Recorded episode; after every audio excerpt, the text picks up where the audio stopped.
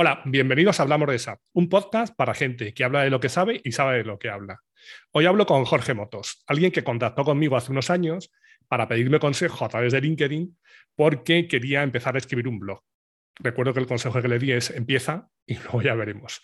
Luego nos conocimos de forma presencial en un evento en tiempos pre-pandemia, algo de la que ya nos, nos acordamos casi cuando nos juntábamos con la gente. Y después estuvimos en contacto en distintos foros. Aunque es cierto que últimamente estaba un poco desaparecido, como bien apuntó Enrique Castella en su episodio, que fue además quien le nominó y es el culpable de que Jorge esté aquí. Enrique quería que Jorge nos contara cómo ve la evolución de SAP 5. Entonces, bueno, pues nada, contacté con él para ver si se animaba a participar y me dijo que vale, pero que había estado a punto de abandonar SAP como si eso fuera posible. Entonces, bueno, pues ahora lo mejor es que nos lo cuenten. Bueno, primero, eh, cuéntanos. Hola Jorge, ¿quién es Jorge? Eh, Jorge soy yo. Eh, llevo en el mundo SAP nueve años y pico, diez años, algo así. empecé, pues, como casi todos, de rebote sin saber qué hacer. Estudié ingeniería informática y me, me encanta esto de programar, descubrí SAP y dije, venga, Vamos a ello. ¿Por qué no? O sea, que empezaste de casualidad hace como nueve años y medio, has dicho. Sí, me, contactó un compañero de la carrera y me dijo, oye, mi empresa está buscando gente. ¿Y quieres venir? Y yo, pues venga, a ver. a ver qué es eso, ¿no? Sí, y salí de la entrevista diciendo, ay, qué bien, voy a empezar a programar en nada. Y me dijeron, no, no, en nada no, en nada. y yo, ah, pues vamos. Así, o sea, así empezamos todos. ¿eh? Nadie sabía ni lo que era SAP, ni por supuesto lo que era APAP. Yo, por ejemplo, tampoco sabía ni eso, ni deletrearlo, ni escribirlo, ni nada. Y además también fui a una entrevista y yo tenía formación en informática y había estado haciendo temas de redes y demás.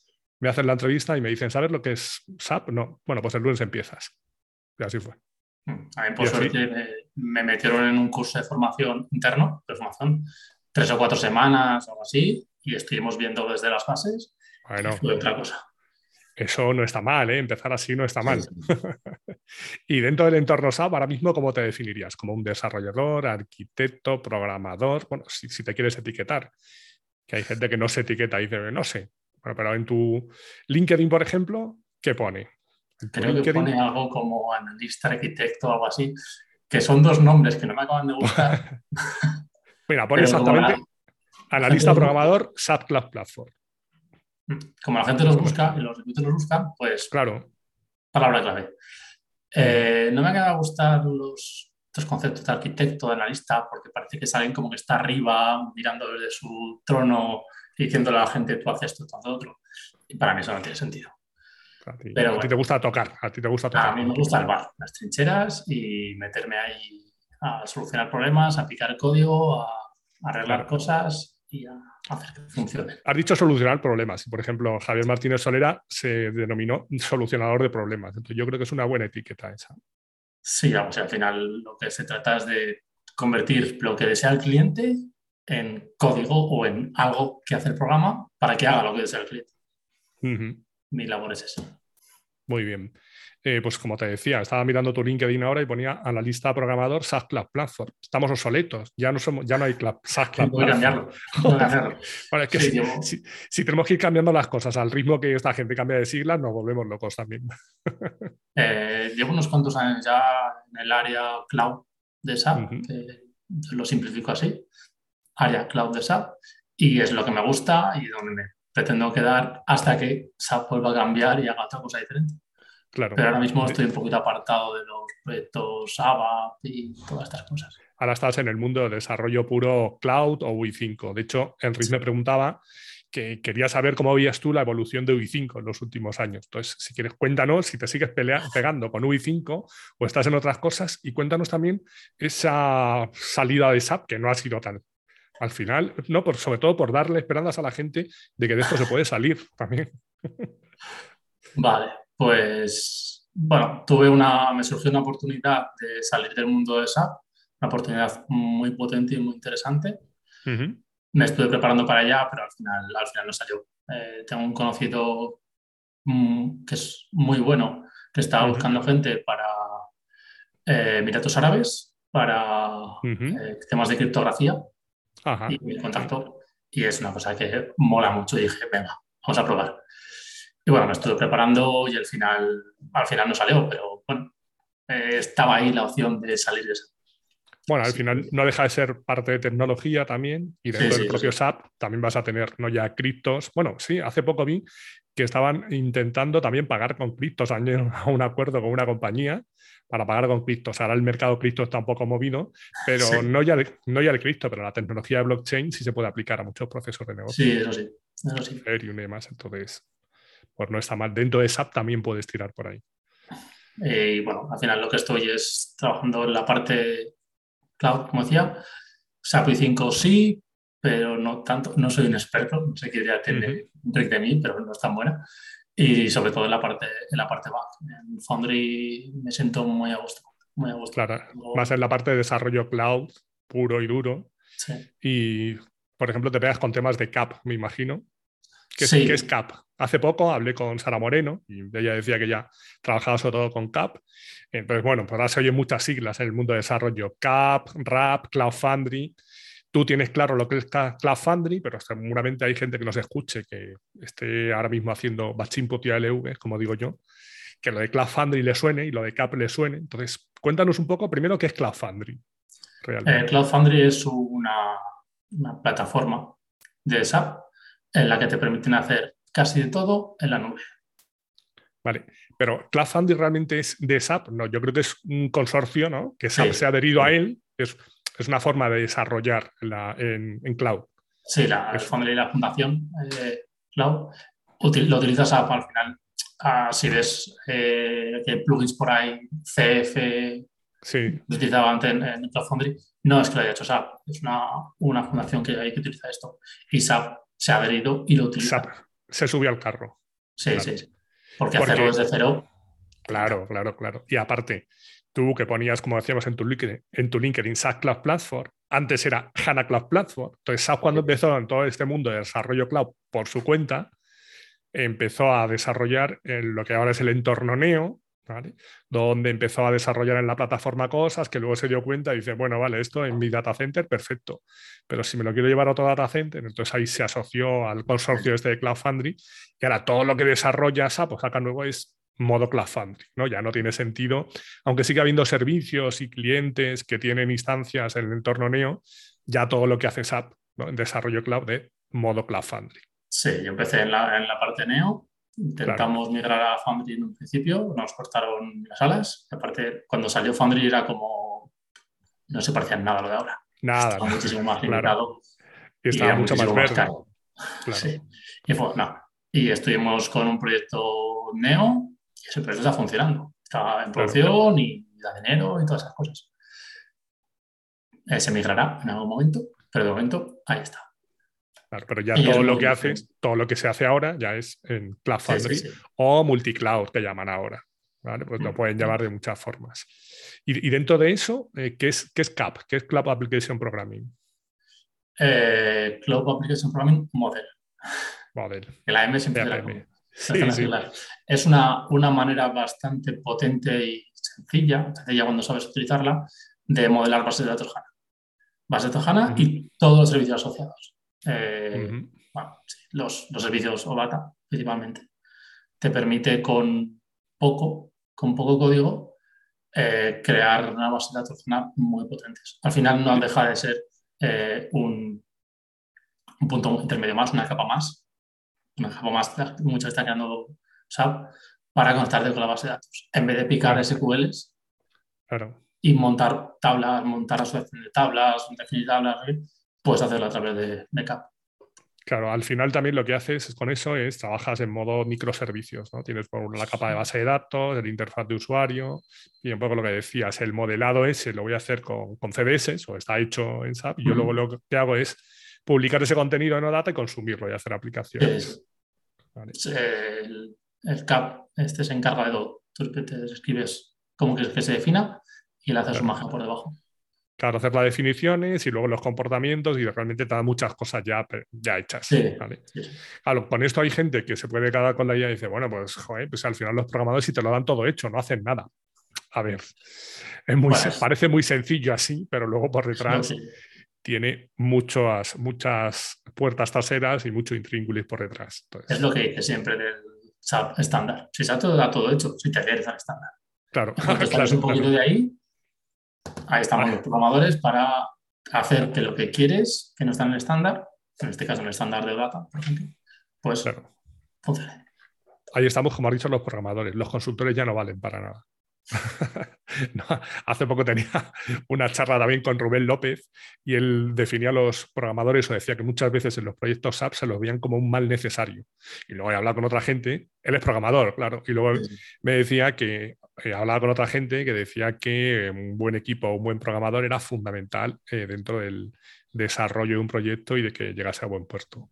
Bueno, yo creo que al final hay que tener las dos cosas, porque si tienes programadores que no conocen la parte funcional, que muchas veces no la conocen, y los consultores son un desastre, pues, por mucho, si no tienes bien configurado el sistema, pues no te vas a poder hacer todo a base de desarrollo, es imposible, es un poco mix. Ahora, es verdad, es verdad que yo creo que últimamente es más importante tener esa visión técnica. Para mí siempre ha sido importante, porque el consultor que sabía debuguear incluso programar un poquito, pues tenía más ventajas. Aparte de conocer la parte funcional, sabía en un momento dado cómo podía tirar un desarrollo y si tenía sentido. Pero ahora, con toda esta capa front, backend, o data, CDS, como no tenga un barniz así técnico, es que estoy perdido. La complejidad del desarrollo se ha disparado. Permite hacer muchas más cosas que, no, se puede, no te planteabas hacer en ABA, pero la complejidad se ha disparado tanto que necesitas gente especializada. Y gente especializada, pues, se cuenta, ¿no? En backend, en frontend, en la parte de DevOps, la parte, el basic pero la parte cloud. Claro. Y, y, empieza a la bola a hacerse más grande, más grande. Incluso dentro de cada área tienes claro. especializaciones. deberías tener especializaciones. Lo que pasa que sobre todo en España lo que tienes es el programador. Y el programador tiene que saber de todo, backend, frontend, transportes, desarrollo, eh, un poquito de la parte funcional. Entonces ahí es donde viene el problema. Entonces es imposible saber todo a un nivel muy alto. O sea, tú puedes tener conocimientos. Sí, que tienes que tener una idea, un poquito de todo, general, para eso. Igual que el, que el funcional debugaba un poquito y programa un poquito, pues el experto en backend tiene que saber un poco de frontend. Algo de frontend, claro, y al revés. Porque tú, por ejemplo, decías eh, que el ABAP ya casi ni lo tocas, porque estás trabajando más en la parte front, ¿vale? Y estás trabajando, pues, no ya con ABAP, aunque ya sabemos que también está el ABAP en cloud, y también puedes hacer cosas con sus limitaciones, evidentemente. Sí, sí, sí. y, eh, bueno. Eh, disclaimer, ABAP en cloud no es el ABAP todavía en la nube. Ah, es un lenguaje muy parecido. Ya está. Claro. ya está. No puedes hacerse esa base Claro, es parecido. Al final lo que tienes que conocer es todas las herramientas y tener claro cuándo utilizas una y por qué. ¿vale? Porque ahora mismo hay muchísimas opciones, muchísimas opciones y dependiendo de lo que quiera hacer, porque hablamos de CAP o CAP-M con el model, sí, también tenemos ABAP RESTful, ¿vale? que también podemos hacer temas con, con RAP, que son las siglas, el REST ABAP Programming, entonces hay muchas opciones. Y por supuesto, sigue estando el ABAP de toda la vida. Y no morirás y no morirá. Claro, porque hay gente que dice, ah, pues cuando salió HANA, pues HANA eh, lo que va a hacer es cargarse BW, cargarse HANA, en S4 ya no hay ABAP. Y yo, ¿pero qué dices? Si S4 está escrito en ABAP. O sea, hay una confusión. seguimos teniendo programas funcionando en COBOL y funcionan perfectamente y no los tocan. No va a morir ABAP. Ya ¿Tú cuál, crees que es el reto al que nos enfrentamos, el mayor reto al que nos enfrentamos en los próximos años? Ahora mismo vienen muchas migraciones. Hasta 2027 se supone que puedo seguir con las versiones antiguas y a partir de ahí tengo que pasar a S4, como muy tarde hasta 2030 con el mantenimiento extendido. Entonces, tú por lo que ves, con los clientes con los que trabajas y compañeros que te rodean, ¿tú crees que estamos preparados? qué reto tenemos por delante? ¿Qué tenemos que hacer? Tenemos que cambiar de mentalidad mucho en todas las áreas clientes, consultoras, eh, trabajadores, no sé cómo separarlo. En todas las áreas tenemos que cambiar de mentalidad, tenemos que, pues, como me dices, eh, estudiar mucho, aprender mucho y pegar muchas tortas por el camino. Y sobre todo tenemos que darnos cuenta de que es un entorno diferente. Tú personalmente, perdona, perdona, personalmente, ¿cómo te has ido preparando? Decías que es un entorno diferente, cuéntanos por qué es diferente y cómo te has ido preparando en ese entorno diferente. Eh, yo considero que es un entorno diferente porque la, tecnología ha cambiado tanto que el paradigma ha cambiado. O sea, pasamos de los monolitos a microservicios y dices, bueno, sí, hago lo mismo repartido. No, no hago lo mismo repartido. Hay que pensar de otra manera. Las bases de datos son de otra manera. La, programación es, cambia. Ya no tienes en el mismo sitio base de datos, lógica, eh, cómo muestra los datos, en la misma pantalla que se loguea el usuario y accedes a, al debugger y además accedes a los permisos que tiene. No, todo esto está separado en muchos sitios. Tienes que aprender a comunicarlo entre sí y tienes que aprender a trabajar de una manera en que está separado. Me hace gracia porque dices, hay que aprender a pensar de otra forma. Esto me recuerda cuando programabas, hacías programación estructurada, aparece la programación orientada a objetos y dices, ah, pues esto es lo mismo.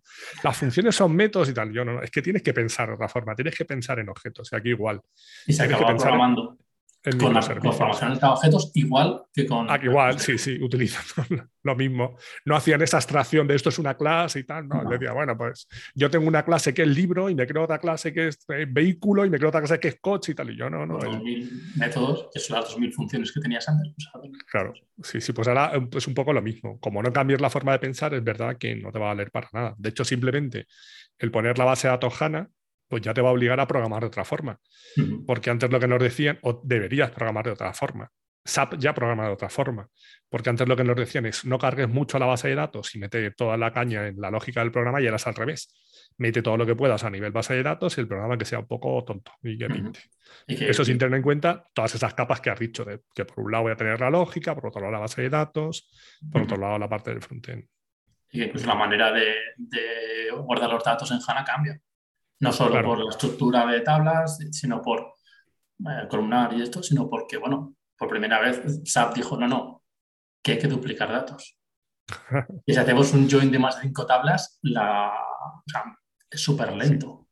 Hay que duplicar datos, ya cambia la mentalidad para decir, si estos datos se consultan mucho, pero se modifican poco, lo, lo a hacer así, si es al revés, pues de otra manera. Esto también hay que hacerlo. Que puedes no hacerlo, puedo hacer como siempre estás perdiendo mucha de la gracia de pasar a. Ahí tienes que ver eso en la temperatura del dato, ¿no? Porque claro, hay gente que dice, no, HANA, todo en memoria, todo súper rápido. Y se plantean cosas como, ¿y si se va la luz? Y yo, vamos a ver, ¿tú te crees que no hay por detrás una redundancia, un backup, etcétera? Y luego lo que decías, hay ciertos datos que voy a acceder a ellos de manera continua, pues esos sí van a estar en memoria y otros que pueden estar en una base de datos estructural, normal, etcétera. Entonces ahí SAP tiene forma de dimensionarlo de manera automática y efectivamente la forma de atacar a eso, evidentemente lo tienes que configurar y la forma de atacarlo es distinta. Entonces sí cambian muchas cosas. Hay gente que piensa, pongo HANA y ya va a ir todo más rápido. Y es que hay cosas, como has dicho tú, un join con cinco tablas, que es que no es que vaya más rápido, es que no funciona a lo mejor, o va mucho más lento y hay cosas que directamente no funcionan. Mm. Entonces requiere también, cuando yo voy a pasar a HANA o voy a pasar a S4, que solo corre con HANA, es una revisión de todos los códigos que tengo, de todos los procesos que tengo, importante. Entonces, eso lo tengo que empezar a hacer cuanto antes. No tengo por qué esperarme a hacer la migración de S4 para revisar ya mi código y ver si está preparado para hacer ese, cambio, esa transición. Hablando del código tradicional. Además, veo en tu LinkedIn también que pones que es, eres evangelista del código limpio. Cuéntanos, y apasionado de las metodologías ágiles y las buenas prácticas. Lo del código limpio es una historia. ¿eh? Es una historia, es una historia pero es, es lo que llaman la developer experience. Ya tienes el experience. Muy bien, vamos a enfocarnos en que el, el, usuario haga las cosas, esté a gusto. Pero además vamos a enfocarnos en que el desarrollador esté a gusto. Que lea ese código y diga, lo entiendo. Y no empieces a pasar, a bajar la ruleta y decir, ¿dónde coño está esto? ¿Qué sentido tienen estas siglas? No entiendo nada. Estos comentarios que no me explican nada estas funciones de 2.000 líneas, 300 líneas. No, vamos a hacer, pues el, código limpio para mí es un enfoque en que ese código sea legible. Una de las cosas que más se dicen es, si tú vas a escribir el código una vez, pero lo vas a leer 20. Claro. No te enfoques tanto en cómo se escribe, sino en cómo se lee. Claro. Y además que si lo lees tú, todavía te puedes acordar, pero como venga otro a leer tu código, dices, pero esto para ti está clarísimo. Luego también hay gente que se pasa, ¿vale? Se pasa, digo, al nivel de comentarios, porque leer bien el código no es poner muchos comentarios. No, es lo contrario. Claro, porque he visto códigos. 20 líneas de comentarios y dos líneas de código. Yo, mm. vamos a ver, si me tienes que poner 20 líneas de comentarios, es que no hay Dios que entienda lo que estás haciendo aquí. Además, tú actualizas el código y la funcionalidad cambia. pero el comentario no lo actualizas. Ah, bueno, Porque a saber qué significará esto, así que... Si no, si no, actualizas el comentario, ni te cuento la documentación técnica. ni te lo eso, eso es, son Claro. Y, eso entra también, ahí yo juego en todas las metodologías ágiles. Las metodologías ágiles también la gente piensa, eso es que no hay documentación. No, sí hay documentación, pero la necesaria e imprescindible. Sí, sí, sí. No generar documentos absurdos que nadie va a leer de especificación funcional, técnica, tal, y luego no la actualizas nunca en la vida. Entonces, es, hay que buscar el término ahí justo para no volverte loco, ¿vale? Generando documentación que nadie va a actualizar y nadie va a leer, y luego hacer una documentación mínima viable, podemos decirlo de alguna forma, para que luego, si viene alguien detrás, o tú mismo, tres años después, entiendas qué narices has hecho ahí. Eh, hay otra herramienta que, me gusta mucho, que es el, el, testing automático, el TD y todo esto, que entre otras cosas eso también es documentación técnica. Y eso te enseña cómo funciona el programa. Aparte, prueba que todo funciona correctamente. Sí, es, que las herramientas de testing también es algo que muchas veces, por las prisas, pues no se utilizan como debían, porque además el testing no se hace utilizando una herramienta, sino te coges cuatro casos de uso, lo pruebas tú manualmente, no, pero esas herramientas te permiten automatizar el proceso y además esa es una parte fundamental dentro de, antes de poner nada en producción. Y más ahora que hablamos de entrega continua, desarrollo continuo, como no tenga herramientas de testing, ¿qué voy a hacer? ¿De verdad vas a tener un equipo de gente probando? Continuamente, cada vez que haces una subida, cinco o seis subidas por semana te van a probar todo el programa, todo el producto. ¿Cuánta gente necesitas? Había un curso por ahí hace años en OpenSAP de, de testing que la verdad que estaba bastante, bastante bien. Ahora, también requiere, claro, cuando vas a utilizar ese tipo de herramientas, pues tienes que programar o codificar de una forma para que luego funcionen esos casos de test. Exactamente. Entonces, la gente lo que ve al principio es, qué pesado, es como ahora cuando te tienes que crear un CDS a la hora de modelar, pero prefiero crearme una vista, ya. Pero es que no ves toda la utilidad que pueden tener los CDS. Pues a la hora de programar, ah, si al final lo que voy a, a probar son cuatro cosas, ¿para qué voy a tener que definir estas clases para que luego el testing funcione? Bueno, porque a la larga va a ser mejor. Sí, y esas cuatro cosas son hoy, mañana serán seis, pasado 16, y lo que no has hecho no lo vas a hacer cuando sean 16. cuando has empezado con cuatro, es fácil empezar, fácil hacer los test, fácil, vas cogiendo experiencia y vas haciendo esto, y cuando vas evolucionando, pues vas haciendo los test, haciendo el código, todo de la mano, todo funciona, todo está ok, y cuando ha crecido, es meterlo al final como todo, es meterlo dentro de tu rutina, es que sea un hábito el que tú codificas. Es como cuando me preguntaste qué hago para escribir un blog, un blog digo, empieza y luego ya sigues. Luego ya, bueno, viene el trabajo y también tenemos que pagar las facturas y demás y lo vas dejando, pero luego lo retomas. Pero bueno, al final es meterlo dentro de tu rutina. Pues eso, programar bien, al final es seguir una serie de prácticas para, porque si no, como decías, si dices, no, esto no lo hago ahora, que son cuatro cositas, lo hago luego luego no lo haces. Mm. no, te engañes, luego no lo haces. Cuando sean 20 te da pereza, entonces tienes que empezar desde el principio e intentar aplicar esas buenas prácticas. Que la teoría nos la sabemos todo, otra cosa luego es que lo haga realidad. Y luego está muchas veces también que está saturada, la gente está saturada, no le da tiempo, no tiene... Hay gente, ya hablo solo de documentar. Uf, documentar, qué pereza y tal. Si es que no me da tiempo, si es que estoy en tres proyectos. Y yo ya, pero es que ese tiempo que no pierdes ahora en esa documentación mínima, te aseguro que dentro de unos meses o dentro de un año te va a penalizar. Como programar mal, al final lo que vas arrastrando a lo largo de los años es lo que llaman la deuda técnica. ¿no? hacer el programa bien, pues luego, como digo muchas veces, hace 15 o 20 años, cuando hicimos las implantaciones que hicimos, pues no teníamos mucha idea y hemos estado 15 o 20 años viviendo de arreglarlas muchas veces. Ahora, por ejemplo, en las nuevas implantaciones o reimplantaciones o reingeniería de procesos que van a venir con el paso a S4, estamos a tiempo de no hacer las cosas tan mal.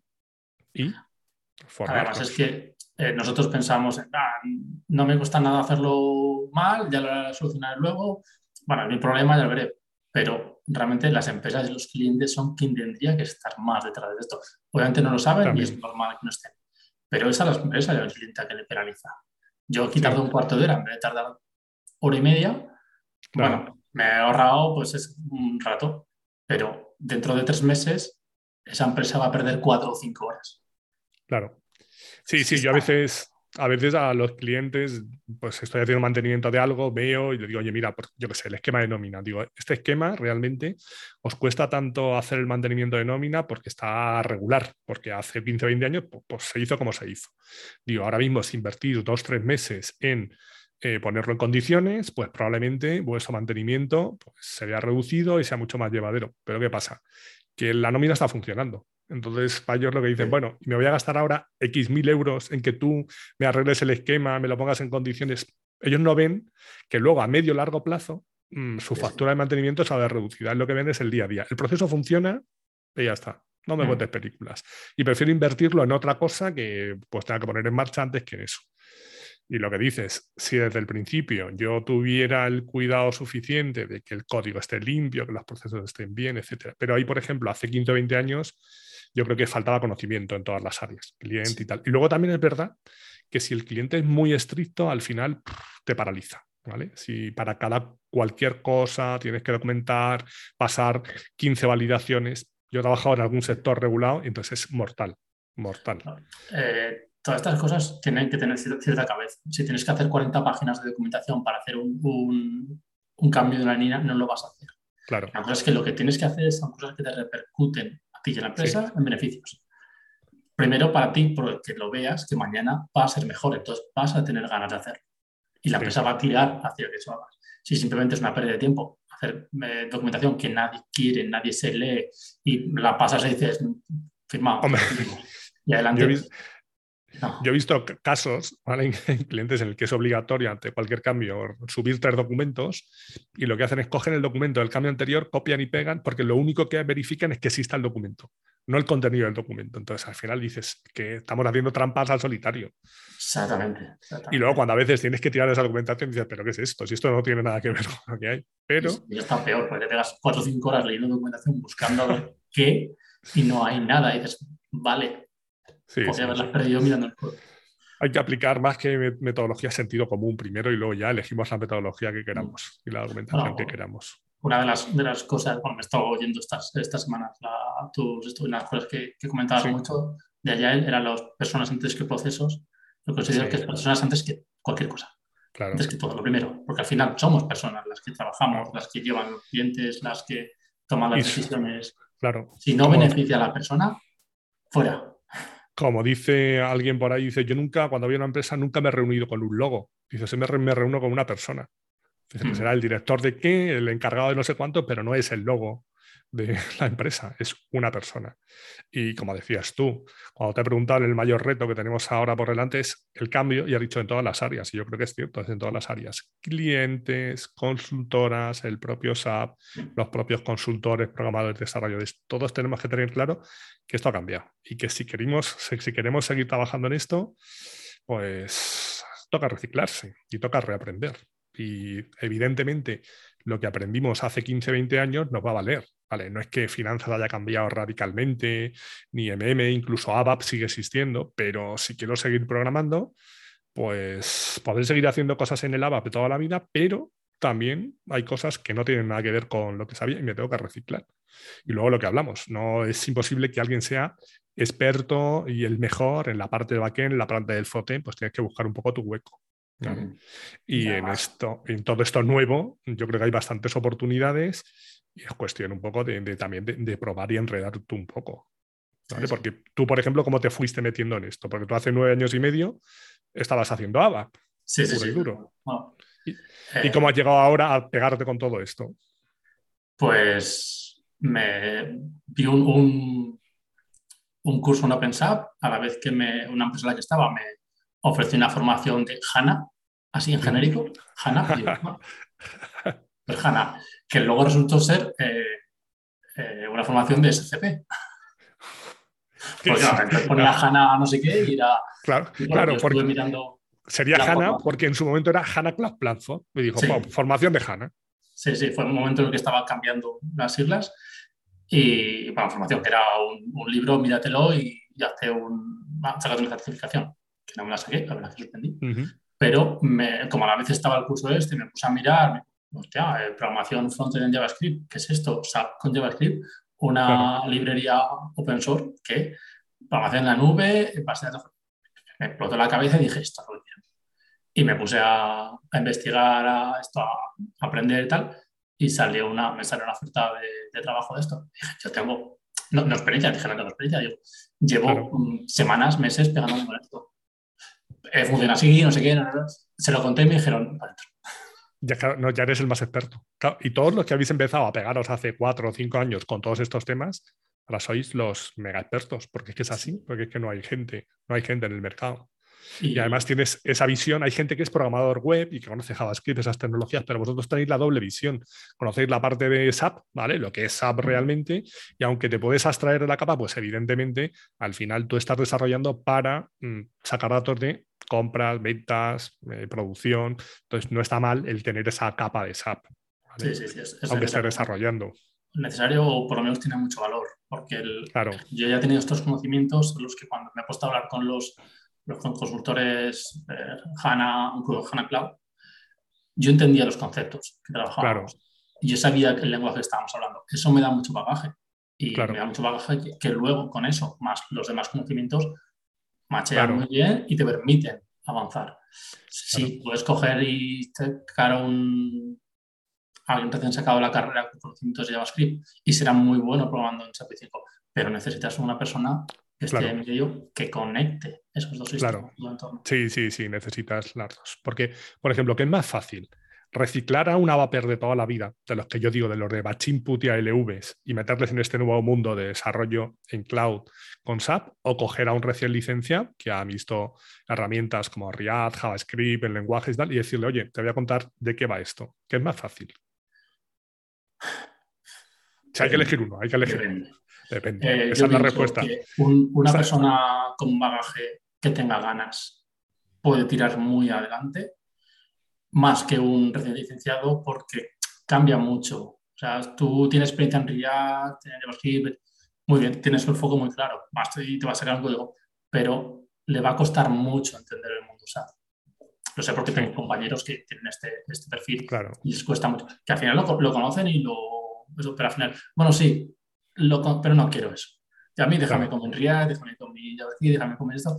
Con todos los conocimientos que se necesitan para esto, no puedes estar, puedes estar aprendiendo dos áreas a la vez, pero te va a gustar mucho. Entonces ya tienes todo ese conocimiento de ABAP, de SAP, que incluso en muchos sitios acabas mandando el, el backend con Gateway, con todas estas cosas, y no deja de ser ABAP y SAP claro.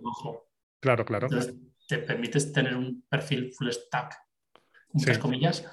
Tienes conocimientos de toda la parte SAP, toda la parte backend en ABAP y toda la parte frontend en SAP 5. Una maravilla. Claro, la parte de frontend realmente, para ser lo que decíamos, para ser experto, experto, pues a lo mejor no, pero tener un barniz rápido, lo que has dicho tú, los cursos de OpenSAP, yo creo que están fenomenal. Entonces ahora la documentación de SAP 5 es muy buena. La documentación de SAP 5, developer.sap.com. Entonces hay un montón de recursos que están ahí a disposición de cualquiera que con una cuenta trial puedes hacer mil cosas y es simplemente dedicarle tiempo. El problema está muchas veces en el tiempo y lo que has dicho tú mm. al principio, que tengan ganas. Sí, eso Si no tienen ganas, porque tú, por ejemplo, decías, a mí me dieron una formación de HANA que no sabía muy bien ni lo que era, pero bueno, yo fui para allá y luego con OpenSAP, pues tú empezaste a enredar y ya está. Y así es como todos los que estáis trabajando en esto empezasteis más o menos así. O sea, hay gente también en consultoras que, que le dan alguna formación, pero casi todos es vía OpenSAP y dedicándole tu tiempo. Sí, eso, es importante, tienes que dedicarle tu tiempo. Pero bueno, tienes que, en el montillo en el que estamos, entonces toda la promoción en SAP, o le dedicas tiempo, no avanzas. Y ya no solo avanzas, es que te quedas atrás. Entonces, tú ahora, por ejemplo, estás trabajando como freelance, pero antes trabajabas en una empresa. ¿Tú, ¿De quién creías que era la responsabilidad de tu formación? ¿De la empresa o tuya? Tanto freelance como la empresa, mía. Yo eso, yo lo digo muchas veces y a veces he escrito un artículo en un blog y alguien se rebota, ¡Ah, la empresa me tiene que formar y tal. me parece que tenía un post por ahí que decía, eh, si no te formas y tal, tenemos un tienes un problema, ¿no? La empresa tiene un problema.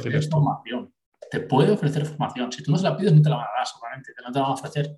Pero corre de tu cuenta, estudiar. Las horas no las ponen ellos, las pones tú. Sí, te pueden ceder algunas horas de trabajo que, sí. es genial. Mm, dos horas ponemos nosotros, dos horas pones tú, una maravilla.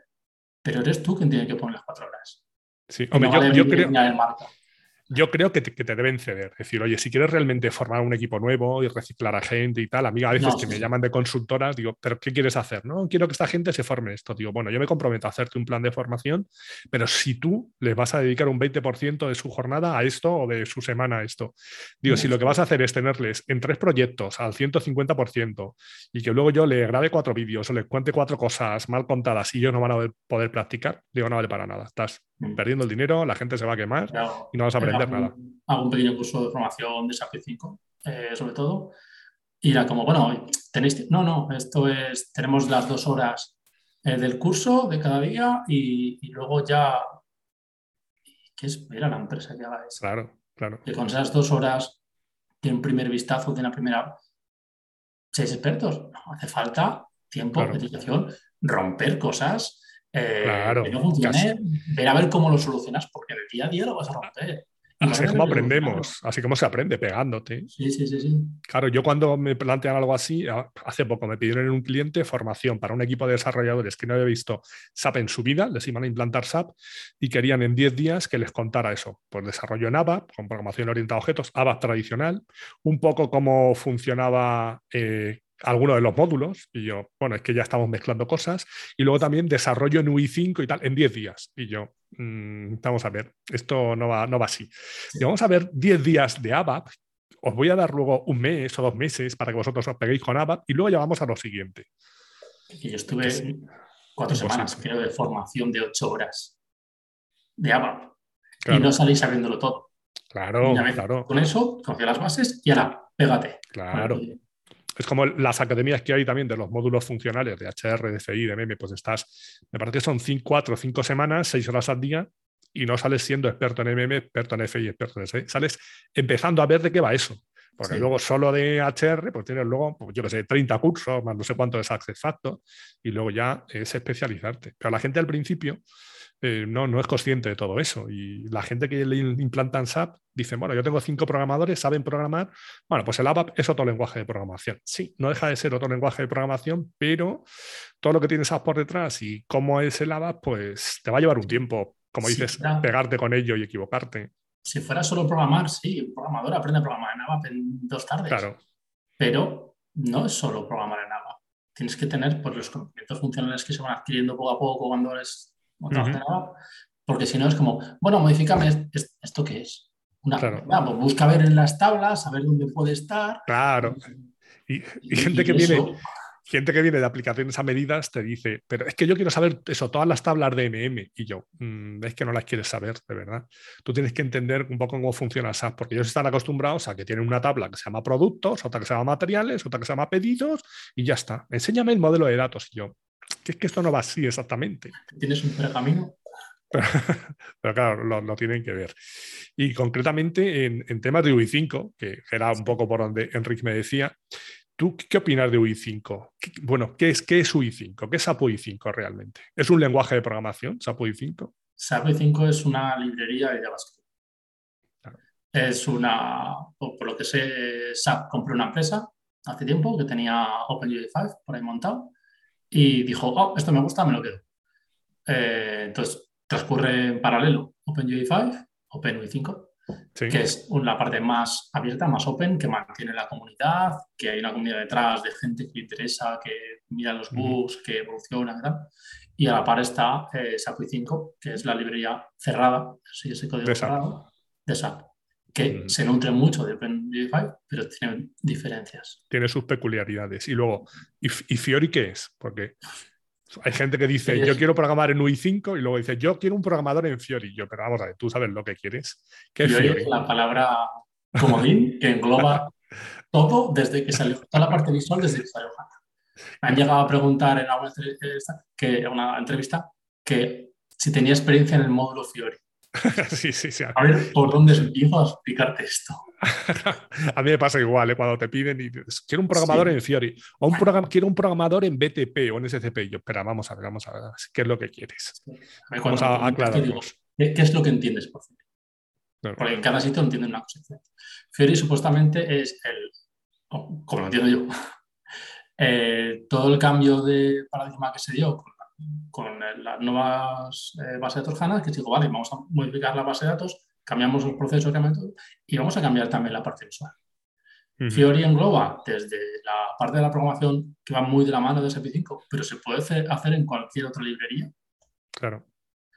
Eh, engloba el estándar de visualización de SAP que te propone para que sea muy parecido a, sus, pues, a, las pantallas que ellos hacen, que las pantallas que tú hagas sean muy parecidas, tienen unos elementos, pues las tablas en todos los sitios son más o menos iguales. Que también tienes clientes que tiran SAP 5 y todo es justo. Todo, la visualización, hay CSS, hay por detrás. Es algo real, que habíamos acabado antes. Eh, Al final. Fiori, es un patrón de diseño de aplicaciones. tienes ahí. Tienes una guía de estilos y demás. Por detrás lo que tienes. Claro, la, una, parte visual que se parece mucho Claro, el lenguaje realmente es SAP 5, que por debajo lo que tienes es lo que decías tú, OpenUI 5, que deja de ser JavaScript, JavaScript y CSS, es lo que tengo. Entonces, al final, el, lenguaje que tienes que conocer, yo creo, sí o sí, es JavaScript. Sí, Tienes que tener conocimientos básicos de JavaScript, porque si no, pues tiene, un poco perdido. Tiene como tres patas principales, dos principales y una secundaria que está eh, subiendo un poquito, que es la parte de Theory Elements, Claro, te iba a preguntar por eso, justo. La parte de SAP 5 y la parte de Web Components.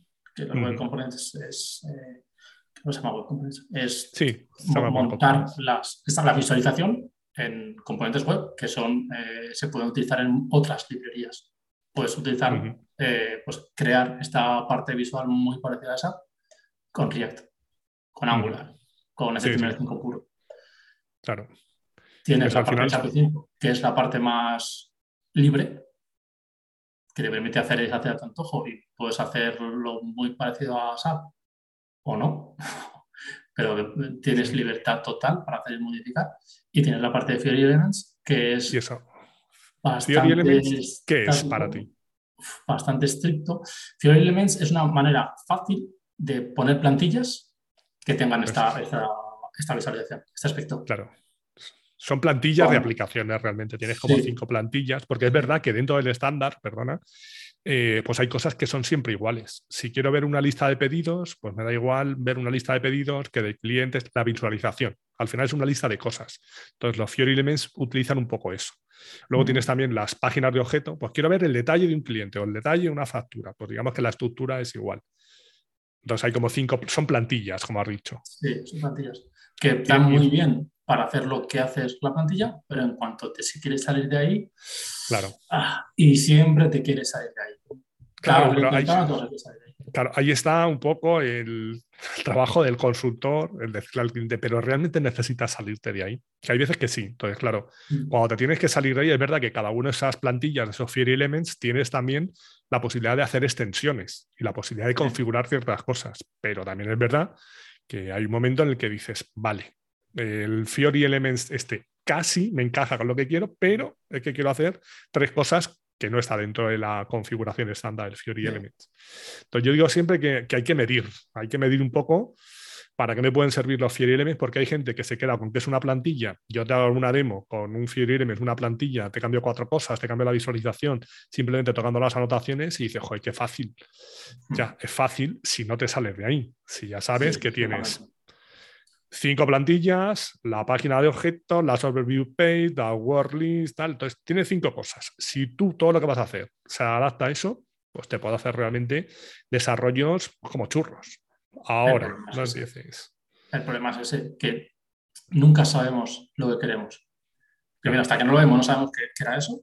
Y segundo, cuando es, lo hemos visto que lo queremos, queremos que evolucione. Porque los programas están vivos, continuamente van cambiando, las necesidades cambian.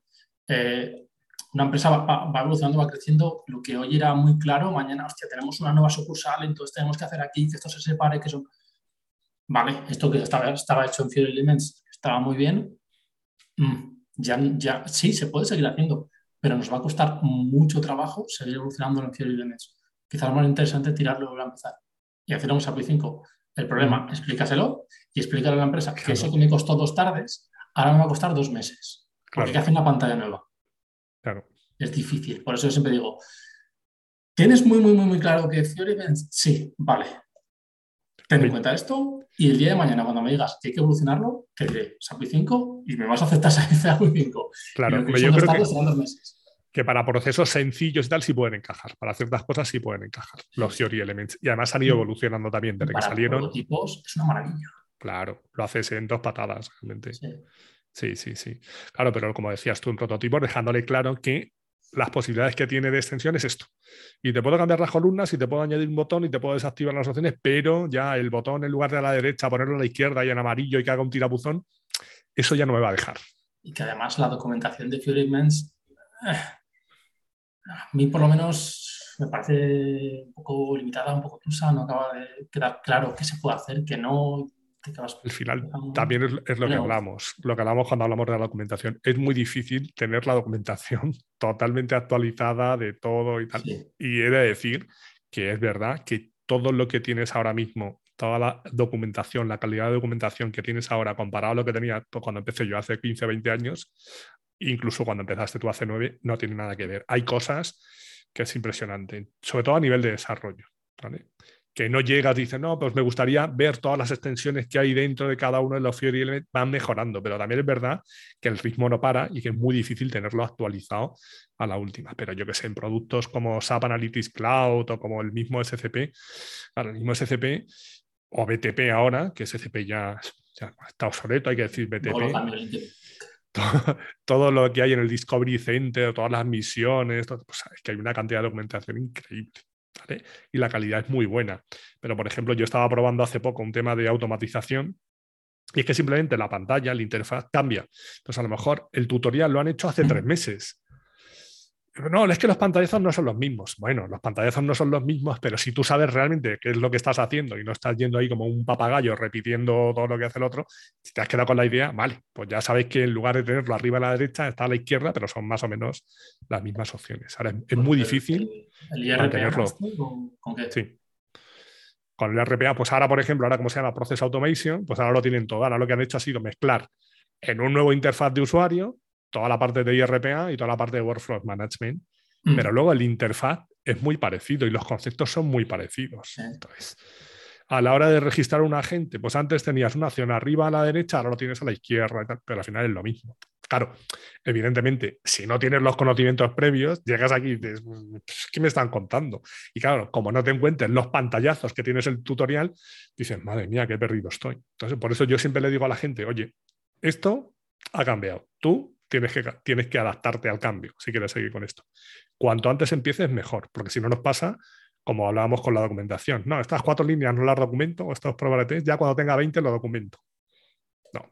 Y cuando te quieres poner, se te hace una montaña que es imposible de alcanzar. Entonces, empieza poco a poco, ¿vale? Cuando puedas, y el siguiente paso te irá costando menos, ¿vale? Porque yo creo que, pues, hay que dedicarle tiempo. y es, y hay que, y hay que empezar, como te el consejo que te di, cuando hay que empezar. Si no empiezo, lo voy dejando, lo voy dejando y cada vez se me va a hacer más grande. Entonces, bueno, pues esto es un poco lo que quería hablar contigo. Tenía una pregunta de que si el ABAP estaba muerto, ya me has dicho que no, ¿vale? Y evidentemente eh, tampoco es necesario aprender ABAP si quiero pegarme con todas estas nuevas tecnologías, aunque no, está de más. Pero eh, a, día de hoy, si hago solo desarrollo frontend, no tengo por qué saber ABAP. Yo lo que voy a hacer es consumir OData y voy a hacer lo que quiera, pero no voy a tener por qué programar nada en ABAP. Pero esa doble visión. Si quiero aprender sobre las nuevas tecnologías, primero estudio sobre las nuevas tecnologías y una vez que no sepa, pues igual me interesa. Pero si, tengo un foco, no, no, no me cambies. No puedes abarcar todo. Sí, porque luego también hemos, hemos hablado de OpenSAP. La gente puede entrar en OpenSAP ahora y en OpenSAP hay 300 cursos. Es decir, no tienes que hacerte los 300 cursos de OpenSAP. Y luego hay algunos que son más teóricos y otros más prácticos. Entonces, en la parte de desarrollo hay de desarrollo UI5, aplicaciones UI5 bastante buenos. Había alguno de Fiori Elements, hay alguno de desarrollo en BTP. Entonces, es saber luego eh, qué curso es el que me interesa a mí en función de mi perfil. Y luego que hay muchas ah. cosas que no, están, que no están cubiertas, por lo menos en la parte de la técnica, en no pensar, no te hablan de Agile. Claro. Es una herramienta muy importante para de testing te pueden hablar un poquito, pero en otras fuera tienes cursos mucho más potentes de testing. Sí. De clean code, sí, hay un, código de clean code en OpenSAP, pero también es lo que dicen, ¿no? Una pinceladas, esto es la puerta de entrada, ya sabes lo que es, ahora cúrratelo tú, busca, que hay más. Hubo hace, hubo hace poco uno de GCTS para ver cómo puedo utilizar Git con los transportes ABAP. El curso estaba muy bien, además tenía sistema para practicar, pero yo decía, digo, bueno, la gente que sea ABAP pura y dura, que no se hayan pegado con un repositorio tipo Git, se vuelve loco porque volvemos a lo mismo, hay que pensar de otra forma. Porque los que están en ABAP solo dicen, ah, yo tengo mi objeto, nadie lo puede tocar. Ah, en transporte y claro. Y cuando mezclan los dos mundos, entonces era, el curso estaba muy bien porque ya te digo, podías practicar, iba poco a poco y te iba diciendo pues qué tenías que hacer en cada una de las partes y qué implicaba y que, bueno, aprender los comandos básicos de push, perdón, de git, el push, el pull, que tenía que hacer, un mes y qué implicación tenía y cómo se podía vincular eso a una orden de transporte, a un commit o una tarea, tal. Entonces estaba bastante curioso. es, una, herramienta muy potente, muy interesante, muy útil. El que supiera Git y no supiera cómo iba el rollo de los transportes de SAP, decía, pero es la gente que está haciendo. Entonces, y esa mezcla en los dos mundos, de momento es opcional, pero va a haber un momento que los transportes van a ir por ahí sí o sí. un, desarrollo hace tiempo que intentaron llevar Git a ABA. Con el ABA Git, Está, de hecho, está por ahí. De hecho, en el curso también lo mencionan. Pero esto ya de CGTS va a ser ya, pero mm, dentro de SAP. Entonces, si tú quieres utilizar repositorios dentro de SAP, ¿cómo puedes? Esas órdenes de transporte que no van a desaparecer, el sistema de transporte normal, ¿cómo lo puedo vincular a un repositorio? ¿Cómo lo sincronizo? ¿Cómo lo muevo entre entornos? Te propone arquitectura dependiendo de los entornos que tengas. Entonces, está curioso el curso. Entonces, eso de momento es opcional pero en dos o tres años puede que sea obligatorio. como yo no haya empezado a pensar ya así, ¿esto qué es? Y claro, si no sabes trabajar bien con repositorios Git, se pueden montar unos follones interesantes. Sí, sí, porque al final eh, en, en, SDP, en Neo, estaba por ahí, pero eh, no acababa de estar bien del todo. Sí. Tenía que pegar con, con, SAP para que hiciera cosas que no estaba, ni Dios lo usaba, efectivamente. No, no, ahí Los no. no, no funcionaban. Pero en, en Foundry es esta cosita. Está muy de la mano.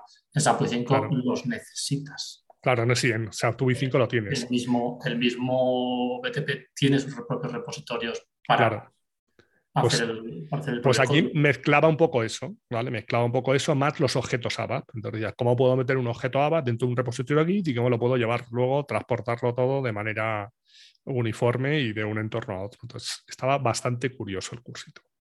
Pero bueno, hay que empezar a pelearse con eso. Pues nada, esto es dedicarle tiempo.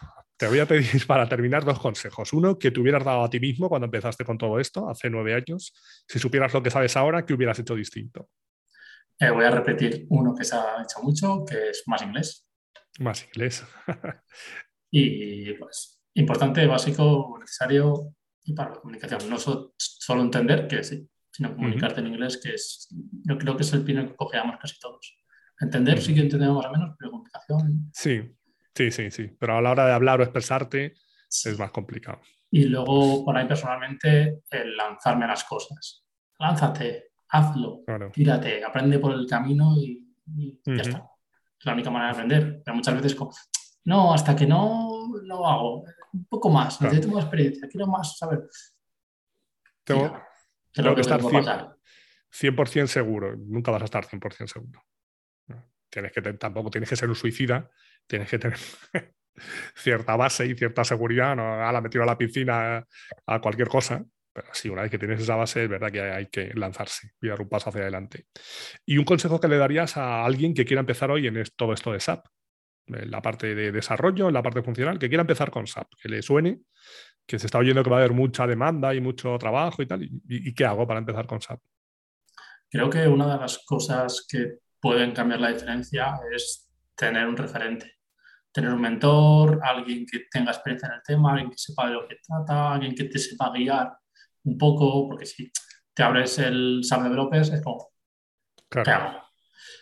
Hablas con alguien que sabe el tema y te dice, por aquí, por aquí, por allá, esto es esto, cuando tengas un problema lo miramos, te pregunta, no sé qué, te echa cuatro manos, cuatro cables, cuatro tips para empezar a trabajar en SAP 5 que te van a evitar semanas pegándote para ver qué es lo que se hace eso. En dos tardes lo tienes y ya estás programando SAP 5.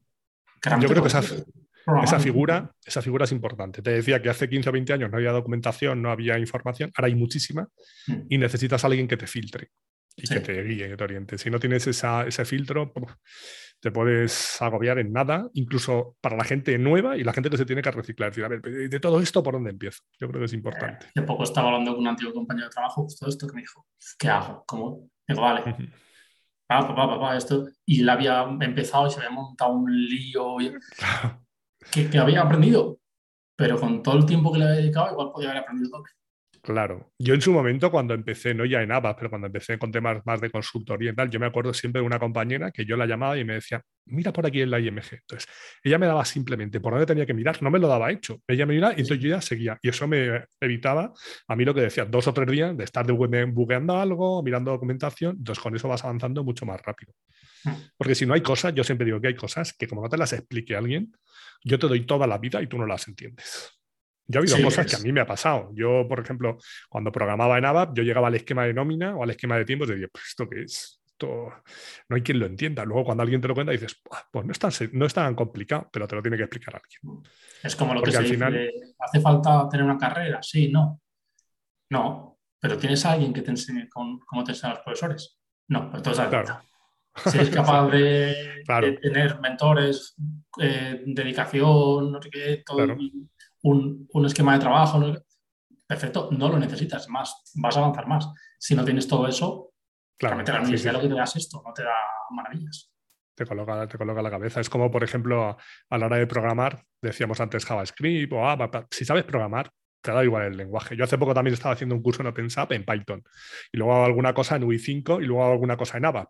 Entonces llega un momento que yo me siento delante y ya no sé si la sentencia tiene que acabar con punto, con punto y coma, si lo abro con llave, si lo abro con concherio. Me da igual, porque lo que sé es lo que quiero hacer y sé lo que puedo hacer con cada uno de ellos. Pero claro, al final, si está como estés trabajando con varios lenguajes, yo qué sé.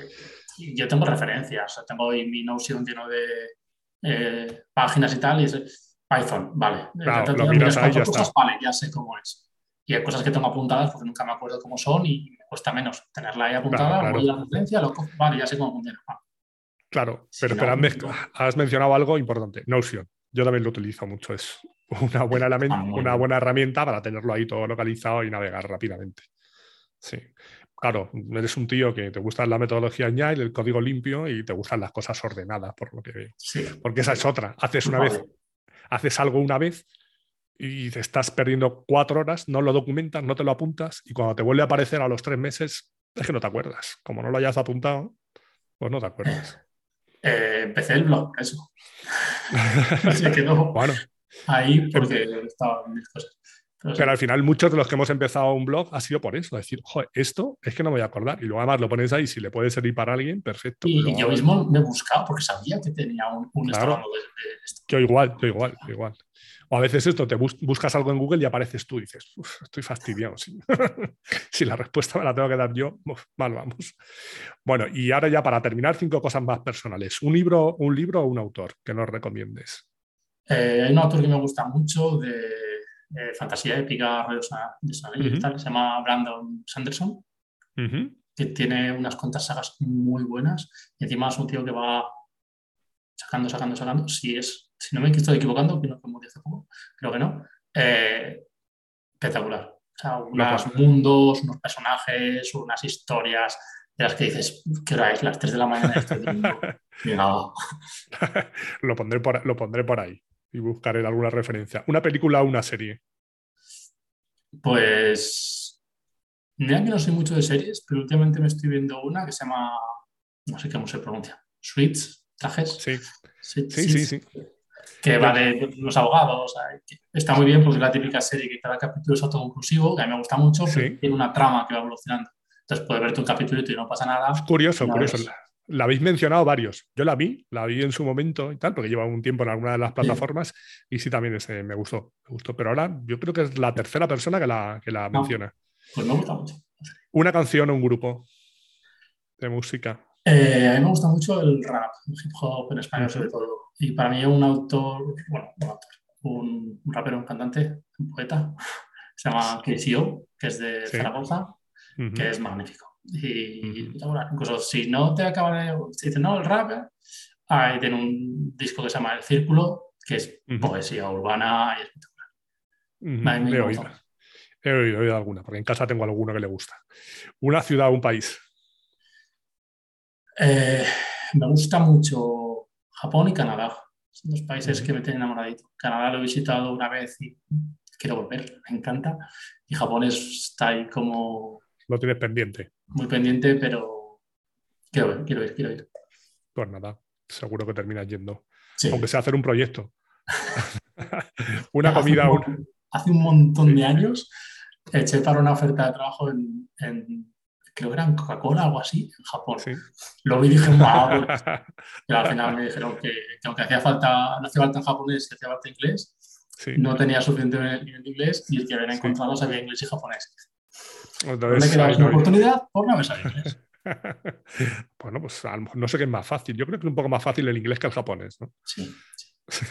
Sobre todo la grafía, a la hora de escribir, yo creo que va a ser más sencillo. ¿Y una comida o una bebida que te guste? Eh, la verdad es que a la gente ha comentado cosas interesantes, pero a mí una comida, un buen chuletón, hace mucho.